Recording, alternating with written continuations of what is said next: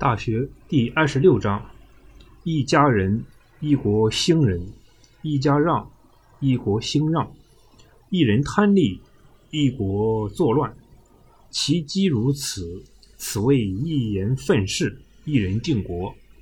尧舜率天下以仁，而民从之；桀纣率天下以暴，而民从之。其所令，反其所好。而民不从，是故君子有诸己而后求诸人，无诸己而非诸人。所藏乎身不素，而能御诸人者，谓之有也。故治国在齐其家。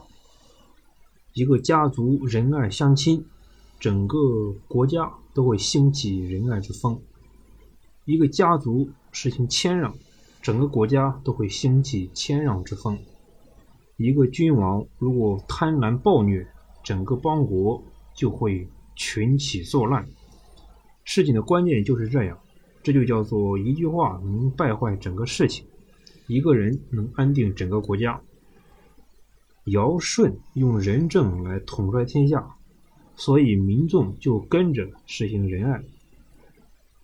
桀纣。用暴政来统治天下，所以民众就跟着凶暴，号令民众实行仁爱，但是自己却嗜好凶暴，民众是不会服从的。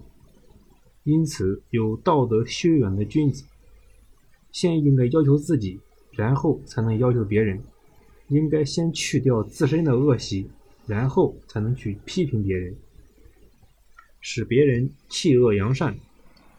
如果自身就有不合乎道德的品性，却去开导别人明白善恶的道理，那是从来没有过的事情。